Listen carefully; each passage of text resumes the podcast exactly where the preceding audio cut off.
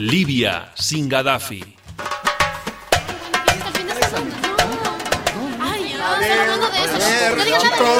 Chicos, chicas, vamos a comenzar. La clase de hoy va a tratar, ¿saben sobre qué? ¿Sobre qué, profe? Sobre Libia. Sobre Libia. Libia, Pero sí. ahí no es donde ese tal Gaddafi está matando gente. Espérate, antes de hablar de Gaddafi, veamos. Ajá. ¿Alguien sabe algo de Libia? Bueno, profe, eh, yo tuve una novia que se llamaba Livia, Ay, pero... no.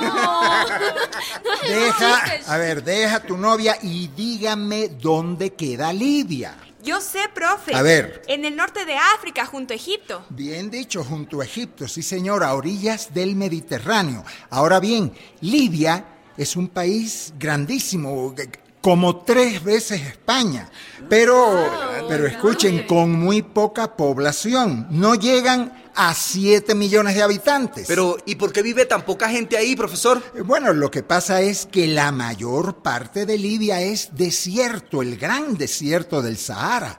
Eh, ya, profe, pero ¿cómo es el lío por allá? Porque todos los días los noticieros están que si Libia por aquí, que si Gaddafi por allá, que... A ver, a ver, vamos a repasar un poco la historia, muchachos, que la historia es eh, maestra, ¿no? Escuchen.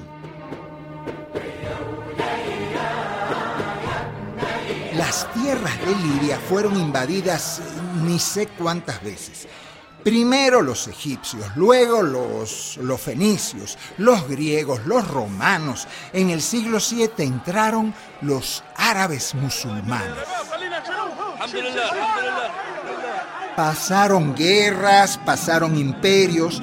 Cuando las potencias europeas se repartieron África como, como un pastel, Italia fue la que se quedó con Libia. Italia. Italia, sí.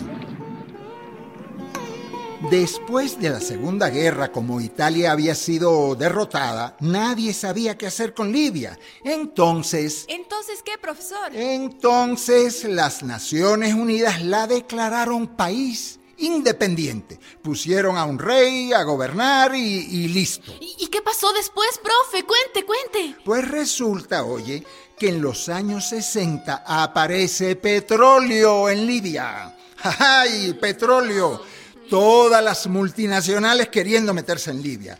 Un país que era de, de campesinos pobres, de pastores. Pasó a ser millonario de petróleo. Y entonces... Eh, Entonces, ¿qué, profe? Entonces llegó Gaddafi, el coronel Muammar al-Gaddafi. Gaddafi era un beduino, un beduino, un hombre, un hombre del desierto, un militar poco conocido. En el 69, recuerden, en el 69 él da un golpe de Estado, echa abajo al rey, instala un consejo militar revolucionario y ¿saben qué hizo? No, no, ¿qué, qué pasó? Nacionalizó la banca, botó las bases militares inglesas y gringas. Pero eso está muy bacán, profesor. Pero claro que sí, bien. por supuesto. Si Gaddafi al principio fue un héroe nacionalista, su ideal, ¿saben cuál era? Recuperar las riquezas de Libia para Libia Ay, qué bueno. y construir con los demás países árabes una, una gran nación libre del imperialismo gringo y del europeo. Profe, A ver. Yo leí una vez que el tipo se plantó firme y dijo que no era la Texaco, ni la Shell, ni las multinacionales las que iban a fijar los precios del petróleo, sino ellos, sí, ellos, los países árabes. Exacta, exactamente. Allí fue... Exactamente, y con esa consigna se creó la OPEP, la Organización de Países Exportadores de Petróleo. El mundo árabe le debe muchísimo a Gaddafi, ¿ah? Bueno, pero entonces, si yo entiendo bien, hasta ahí las cosas iban bien con el Gaddafi, ¿o no, profesor? Con, con Gaddafi sí, con Gaddafi sí, pero con las petroleras no. ¿Cómo? Se- que- Porque se les escapaba el negocio más grande, el petróleo. Claro. Ah, entonces acusaron a Gaddafi de terrorista. Bueno, la verdad es que Gaddafi también se puso a apoyar a grupos terroristas que se bajaron dos, dos aviones con un montón de muertos. Ah, sí, profe, yo me acuerdo de eso. ¿Qué cuando... te vas a acordar tú si eso fue en el 88, mijo? y Tú no habías nacido todavía. Qué barbaridad. Oigan bien, el caso es que Estados Unidos cortó relaciones con Libia, cortó. Luego viene ese presidente norteamericano criminal llamado Ronald Reagan. Ronald Reagan bombardeó Libia.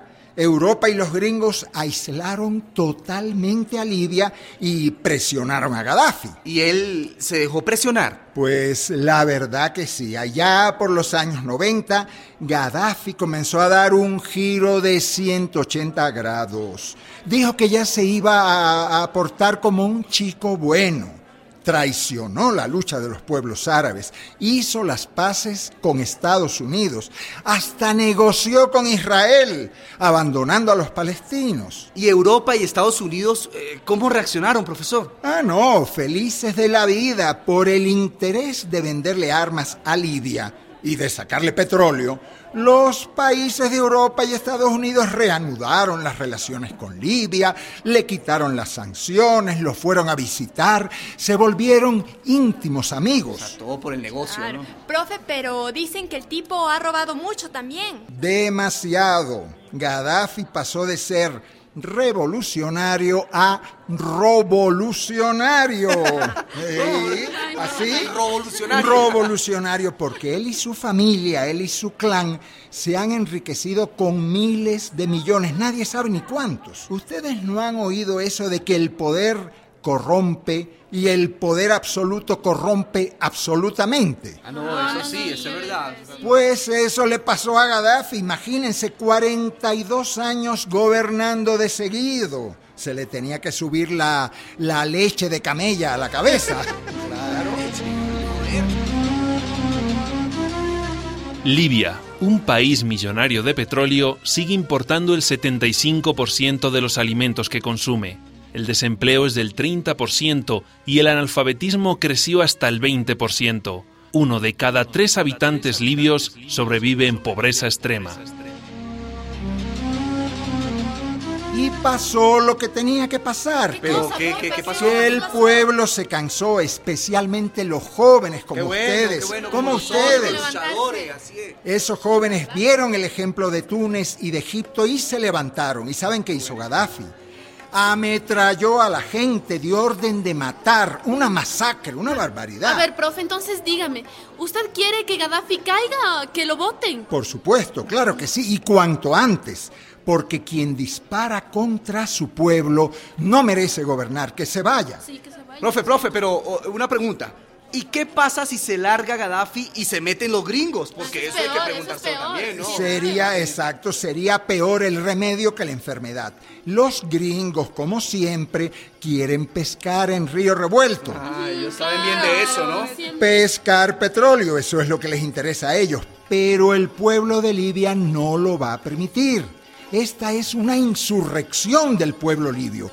Que nadie se meta en Libia, ni Gaddafi ni los gringos.